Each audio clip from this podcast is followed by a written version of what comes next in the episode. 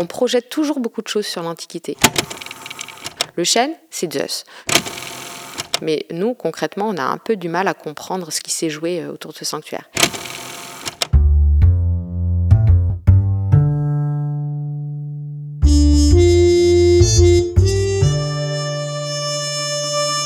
Mondes sociaux, le podcast. Bonjour Adeline Grand-Clément. Bonjour. Vous êtes professeur d'histoire grecque à l'Université de Toulouse de Jean Jaurès et membre de l'équipe Erasme du laboratoire PLH Patrimoine, Littérature, Histoire, ainsi que membre associé du laboratoire Anima, Anthropologie et Histoire des mondes anciens à Paris. Vous venez de publier le livre Au plaisir des dieux, expérience du sensible dans les rituels en Grèce ancienne, aux éditions Anacarsis en 2023. Et nous allons parler d'un article que vous avez publié au sein de la revue Anabase en 2022, intitulé Quand les feuilles du chêne de Dodone se mirent à bruire. Oui, c'est ça. En fait, euh, cette revue Anabase, c'est une revue toulousaine qui est éditée par l'équipe de recherche Erasme à laquelle j'appartiens et dont vous avez parlé, et qui est une équipe de recherche qui travaille sur la réception de l'Antiquité, c'est-à-dire la manière dont l'Antiquité, après l'Antiquité, a fait l'objet de réutilisation, euh, a servi de modèle, euh, euh, a été imitée, ou au contraire, on a voulu s'en détacher, mais a toujours en tout cas servi de référence d'une certaine manière ou d'une autre. Et donc, notre équipe réfléchit à ça. Et la, revue Anabase propose des articles dans, ces domaines-là. Nous avons souhaité, au terme du parcours de, Pascal Pagnin, qui est désormais à la retraite, nous avons souhaité lui offrir un numéro spécial de cette revue qu'il a euh, créée, comme, euh, l'équipe de recherche, euh, autour de sujets liés à la réception de l'Antiquité, mais aussi à ses propres sujets de recherche ou à ses propres intérêts. Vous parlez de réception de l'Antiquité. Votre publication parle directement de la sensibilité et de la manière dont on, perçoit même euh, de nos jours la sensibilité à l'Antiquité. C'est peut-être un peu, un peu simpliste, mais est-ce qu'on on percevait les choses de la même manière à l'époque que maintenant? Alors c'est vraiment une excellente question et c'est ce type de question qu'on se pose euh, euh, notamment avec ma collègue et amie Sarah Ray avec qui j'ai écrit euh, cet article pour Pascal Payen, euh, parce que nous avons toutes les deux été élèves de Pascal Payen. Nous avons fait notre thèse sous sa direction. Et moi, j'avais travaillé sur les couleurs, la perception des couleurs. Et c'était un, déjà un sujet qui travaillait sur la question de la sensibilité. Est-ce que les Grecs avaient la même sensibilité aux couleurs que nous aujourd'hui? Euh, Comment est-ce qu'ils les voyaient? Quelles valeurs ils y associaient? Et cette approche autour de la sensibilité, c'est vraiment une approche euh, vers laquelle m'a conduit euh, Pascal Payen, euh, qui euh, est tout comme Sarah Ray, hein, qui était très, euh, très bon connaisseur d'historiens comme Alain Corbin, qui est un historien français, et qui a montré dans ses travaux, alors sur les cloches, sur les odeurs, les parfums, euh, en travaillant surtout sur le 18e, 19e siècle, a montré que les façons de sentir ont varié au cours de l'histoire. Et euh, Pascal Payen appréciait beaucoup ses travaux, il nous les a fait découvrir. Et à partir de là, eh bien, euh, j'ai essayé, moi, dans mes recherches sur l'Antiquité, de réfléchir à ces, ces manières de sentir qu'avaient les Grecs, surtout pour l'époque euh, archaïque, mais aussi classique. Vous vous centrez même dans, dans cette publication sur les chaînes de Dodone. Mm -hmm. Est-ce que vous pouvez nous expliquer bah, pourquoi, pourquoi ces arbres et qu'est-ce que qu'est-ce qu'ils ont de particulier? Alors, parmi les ouvrages récents d'Alain Corbin, euh, il y en a un qui s'appelle La douceur de l'ombre et qui travaille sur euh, les imaginaires de l'arbre euh, depuis l'Antiquité. Il essaie de faire une histoire de cette perception des arbres. Il a aussi récemment publié un ouvrage sur le vent. Et donc, si quand moi j'ai réfléchi à proposer quelque chose à Pascal Payen, eh bien je voulais euh, que ça tourne autour de l'histoire des sensibilités. Et on en a discuté avec Sarah Ray et il nous a semblé que travailler sur la question de l'arbre pouvait être intéressante euh, parce qu'il y avait beaucoup de choses à dire et notre point de départ a été un arbre en particulier qui est un chêne qui euh, à Dodone, donc c'est en Grèce du Nord-Ouest, a la capacité de parler. C'est ce que nous disent les ah auteurs oui. anciens. Voilà, ils nous disent, ce chêne, il est même polyglotte, il parle plusieurs langues. Et, et en fait, il parle, alors il parle pas tout seul, il parle pour, pour euh, transmettre la parole de Zeus, qui mmh. est le principal dieu oui. grec. Donc c'est ce qu'on appelle un chêne oraculaire. Il donne des oracles. Et donc, euh, voilà, dans l'Antiquité, il avait cette faculté particulière et on a essayé de, s'intéresser à la fois à ce qu'on en disait dans l'Antiquité, mais aussi ce qu'on en a dit après. Justement, qu'est-ce qu'on en a dit après? Parce que j'imagine que on parlait d'oracles à l'époque, mais de nos jours, comment, comment ça a été interprété? Ouais, c'est en fait euh, pour les Grecs, ça ne posait pas de problème de dire qu'un chêne parlait, même si euh, ce n'est pas si courant que ça. Hein. En, Grèce, les Grecs ne disent pas que tous les arbres parlent, mais là c'est vraiment le chêne de Zeus. Et donc, il a des facultés particulières parce que euh, on peut imaginer que Zeus est présent d'une manière ou d'une autre. Euh, et donc, les auteurs anciens euh, ne décrivent pas exactement la manière dont se passait l'oracle et comment les pèlerins trouvaient des réponses à leurs questions, parce qu'ils venaient poser des questions à l'arbre. Ce qu'on a trouvé par l'archéologie, c'est des petites lamelles de plomb qui en grec s'appellent des feuilles, Hein, comme, un peu comme nos feuilles de papier, mais sauf que là, c'était en plomb et ça servait mhm. à écrire. Elles étaient roulées, enroulées et les pèlerins avaient posé leurs questions dessus, des questions euh, très. Euh, vraiment liées à leur vie, à ce qui les préoccupait. Est-ce qu'il faut déménager? Qui c'est qui a volé ma couverture? Est-ce que euh, je vais, je fais bien d'entreprendre ce grand voyage? Est-ce que je dois me remarier, etc. Et donc, on a trouvé ces questions Mhm. Mais le problème, c'est qu'on ne sait pas exactement euh, ce qu'on en faisait. Est-ce qu'on les suspendait aux feuilles de l'arbre? Euh, Est-ce qu'on les enterrait au pied du chêne? Euh, En tout cas, il y avait des prêtres et des prêtresses qui étaient là aussi pour accompagner et faire parler l'arbre, d'une manière ou d'une autre. Donc, comme il y a une sorte de mystère sur la manière dont cette parole ensuite était donnée, comment on donnait la réponse, eh bien, il y a eu plein d'interprétations et l'une d'entre elles a été de dire, mais finalement, ce que les Grecs entendaient, c'était pas un arbre qui parlait vraiment, mais c'était le bruit que fait le vent dans les feuilles de ce chêne. Et effectivement, on est tous sensibles hein, quand il y a beaucoup de vent, euh, ce bruissement.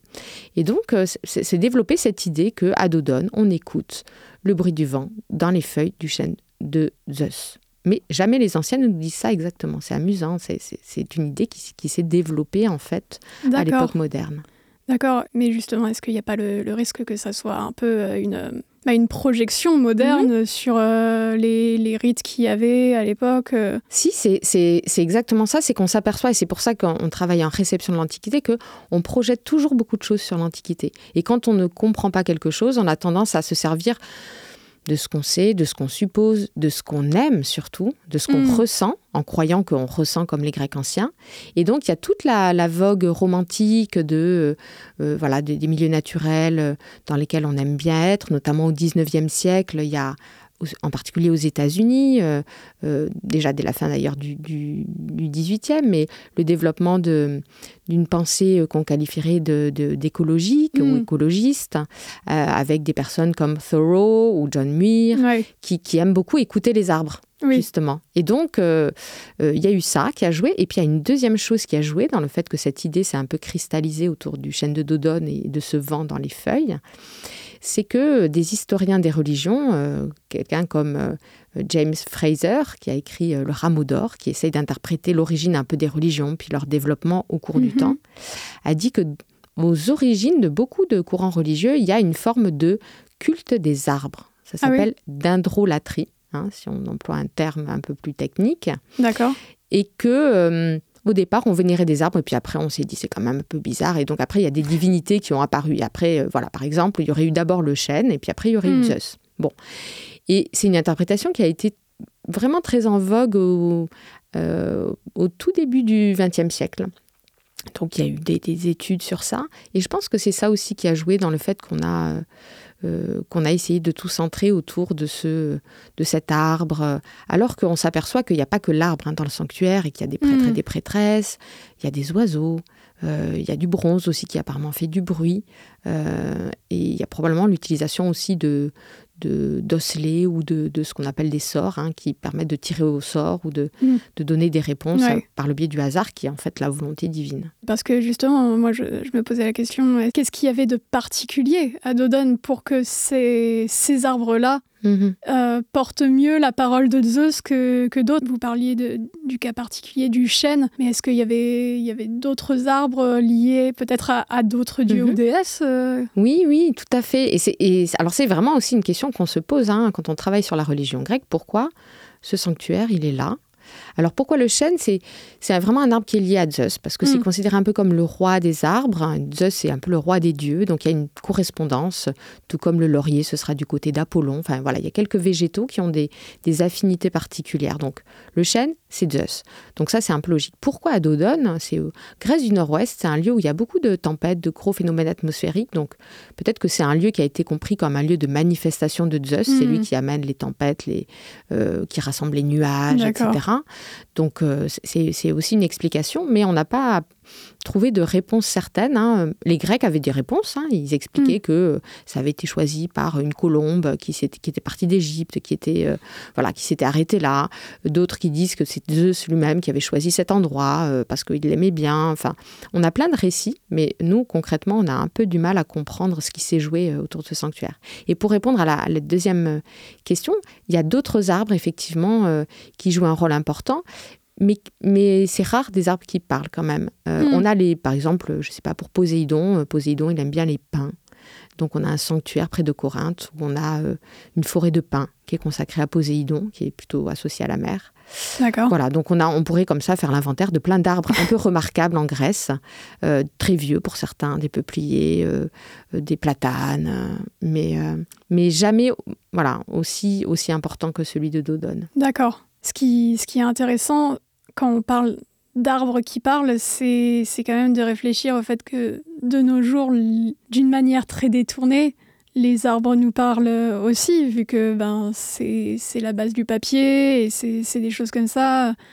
Est-ce que c'est quelque chose qui a été réfléchi, justement, ce, rapport désormais un peu dévié euh, bah, à la nature qui, au final, nous, mm. nous, touche, euh, nous parle d'une manière il y a, si on réfléchit à aujourd'hui, alors euh, le papier, c'est un enjeu important puisque le, prix du papier a augmenté là récemment. On s'est aperçu que les forêts, hein, c'est un, lieu important euh, de biodiversité mm. notamment. Et donc, il faut réfléchir à comment on utilise le bois à bon escient. Et donc, euh, c'est amusant de penser que les Grecs enfouissaient des, des, petites lamelles de plomb qu'ils appelaient des feuilles sous le sous le chêne, mais eux-mêmes n'utilisaient pas en fait le, papier. Hein. Le papier est hmm. arrivé après, donc c'est pas des techniques qu'ils utilisent. Ils utilisent le papyrus plutôt, euh, ou d'autres, ou des lamelles de plomb, etc.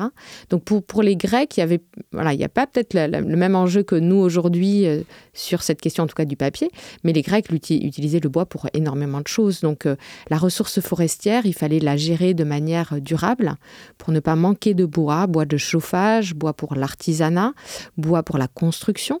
Et donc les forêts font l'objet aussi d'enjeux important dans l'Antiquité. Et, évidemment, aujourd'hui, euh, voilà, dans le contexte actuel, c'est éminemment d'actualité, cette question de la bonne gestion des, des, ressources forestières. Et oui, les arbres nous parlent, puisqu'il y a plein d'études euh, d'écologues, de biologistes sur euh, le langage des végétaux et la manière mmh. dont ils communiquent entre eux, par le biais des racines en particulier. Euh, donc, c'est pas forcément le bruit des, du vent dans les feuilles, mais beaucoup, de, beaucoup d'informations euh, passent par les racines. Il me semble que des, des écrivains et des écrivaines comme, euh, comme Marguerite Yourcenar ont, ont, parlé de, de, ce rapport aussi ben, aux arbres et il y a quelque chose de presque émouvant justement dans, dans, ce que vous, dans ce que vous écrivez mm-hmm. dans, dans votre publication sur le, bah, le, le, rapport de Marguerite Yourcenar à se dire on tue des arbres pour pouvoir être publié pour faire des livres. Ouais. Oui, c'est un peu un petit fil euh, rouge, puisqu'elle est Marguerite Yourcenar est au début et à la fin. Parce que parmi les romans qu'elle a écrits, il y en a un euh, qui, qui s'appelle Les Mémoires d'Adrien, mhm. et où elle écrit à la première personne, comme si c'était une lettre envoyée par euh, l'empereur Adrien, qui a vécu, enfin qui a régné au début du, du, deuxième siècle de notre ère, et qui écrivait ça à son petit-fils au terme de son règne. Et c'est un roman que qu'aime beaucoup Pascal Payen. Donc on a hmm. voulu euh, y faire référence. Et c'est un roman qui témoigne d'une extrême sensibilité. Hein. Il y a des descriptions avec des sensations euh, euh, liées à la mer, à la nature, qui, sont très très émouvantes. Et, Marguerite Yourcenar elle-même avait un, rapport très fort avec l'environnement, la nature. Elle avait beaucoup lu Thoreau. Et, donc, effectivement, elle a cette, cette, ces jolies phrases autour du fait que peut-être qu'on on, abat trop d'arbres, il y a trop de livres, et qu'il faudrait hmm préserver davantage les arbres. Alors que ces livres sont des livres très beaux, hein, qu'on apprécie beaucoup. Je me permets du coup de me, poser la question, étudier les sensibilités à l'Antiquité de nos jours, qu'est-ce que ça nous apporte comme regard sur, sur l'histoire et même peut-être sur, sur notre société actuelle mmh. Alors quand j'étudie les Grecs, c'est souvent non pas pour y chercher les origines et dire euh, c'était comme euh, chez nous maintenant, mais moi j'aime bien euh, voir l'Antiquité comme un territoire des écarts. C'est ce que dit une collègue qui travaille sur l'Antiquité aussi, c'est-à-dire un lieu un peu étrange, et donc, quand on étudie les Grecs et leur manière de sentir, euh, de, sentir certaines odeurs, d'apprécier certains sons, euh, c'est très étrange pour nous, c'est très bizarre. Si on écoute la musique grecque, c'est, ça casse les oreilles un peu, il faut, bien le dire. On n'est pas habitué. Et donc, euh, étudier les Grecs et leur manière de sentir qui est propre à leur système culturel, aussi à cette importance des dieux dans leur société, qu'on n'a plus aujourd'hui, hein, des dieux qui sont présents partout, ben, ça aide à nous décentrer mm. un peu et à se dire, ah oui, il y a d'autres manières de voir le monde, il y a d'autres manières de lire le monde, il y a d'autres manières de sentir le monde. Mm. Et ça, c'est un travail que font beaucoup les anthropologues en étudiant d'autres sociétés mm. que la société occidentale. Mais je pense que nous, en travaillant sur l'Antiquité, on peut contribuer à ce travail de décentrage qui, qui dans la situation dans laquelle on est, est peut-être aussi un levier pour ouvrir des possibles sur d'autres rapports au monde, parce qu'on sent bien qu'on a besoin de d'autres rapports au monde aujourd'hui. Est-ce que vous pouvez peut-être nous parler un peu plus de euh, comment se sont passées les, recherches pour mm. l'écriture bah, de, de, cette publication euh? Alors, euh, on a travaillé avec donc, ma collègue Sarah Ray et comme on fait un peu pour euh, tout article, c'est-à-dire qu'on a déjà on a un peu une idée, on, se fait un plan de l'article. Et puis après, euh, il y a un double mouvement. Il y a d'abord euh, relire les auteurs anciens, hmm. donc aller dans les bibliothèques, consulter à nouveau, lire des passages de Sappho qui parlent du vent, relire tout ce que les auteurs anciens ont dit sur Dodone. Donc faire un point comme ça en me plongeant vraiment dans les documents primaires, c'est-à-dire ce que les anciens eux-mêmes disaient. Et puis il y a un autre mouvement qui est de, de lire aussi ce que les modernes en ont dit. Donc euh, Fraser, relire Fraser, relire euh, James Cook, qui est un, helléniste avec qui a travaillé Fraser. Euh, il y a même des passages, voilà, Cyrano de Bergerac, lire, relire Alain Corbin. et donc il y a un travail de dépouillement à la fois des sources anciennes, mais aussi de tout ce qu'on appelle l'historiographie, ou, ou, en tout cas des ouvrages écrit depuis, euh, depuis euh, un peu plus d'un siècle, on va dire, même si on remonte un peu plus loin avec euh, Cyrano et, Bernardin mm. également, qui sont cités, Bernardin de Saint-Pierre. Finalement, la, manière dont on, perçoit l'Antiquité, on peut se poser la question de est-ce que ça nous dit plus des choses sur l'époque dont on parle ou sur notre, notre regard à nous, finalement? Eh oui, c'est ça. C'est exactement la, les conclusions auxquelles on parvient quand on travaille en réception de l'Antiquité, mm. c'est que ça nécessite une connaissance d'un double contexte. Si par exemple j'étudie la réception de l'Antiquité euh, dans l'œuvre de Cyrano de Bergerac, il faudra que je connaisse aussi bien l'Antiquité euh, voilà, les, les, les, œuvres auxquelles il a accès et donc que je relise les auteurs anciens et les conditions dans lesquelles ces textes ont été produits, mais aussi que je connaisse très bien Cyrano de Bergerac et le contexte dans lequel il a, il a écrit, puisqu'en fait il écrit pour un public.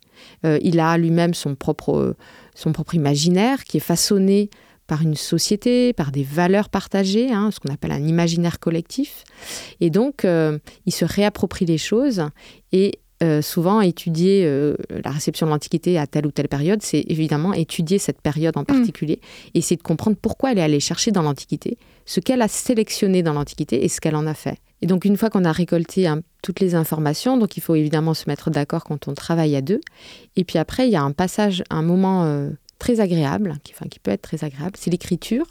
Parce que comme c'est un article un peu particulier pour Pascal Payen, on y a mis aussi un peu de sensibilité aussi dans notre hmm. manière d'écrire. C'est pas un article scientifique traditionnel. Du coup, est-ce que vos, prochaines recherches continuent de porter sur euh, cette notion de sensibilité euh, Comment, comment est-ce que vous comptez aborder euh, cela désormais? Je vais continuer effectivement dans cette direction. Donc, dans le livre là que j'ai publié au, plaisir des dieux, j'ai travaillé sur les rituels grecs, mhm. donc les, les, les moments où les Grecs cherchent à entrer en relation avec leur dieu.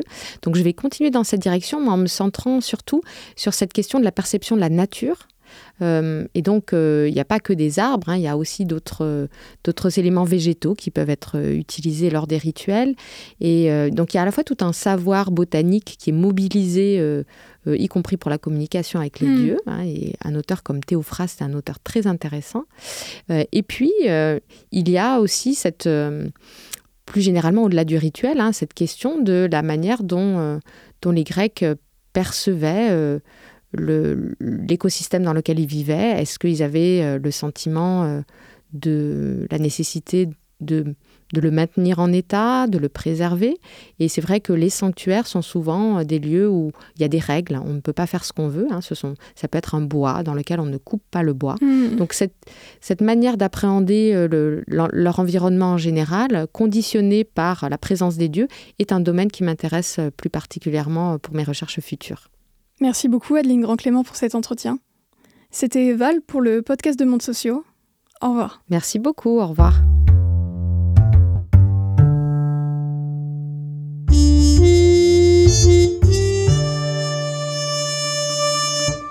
Sociaux, le podcast.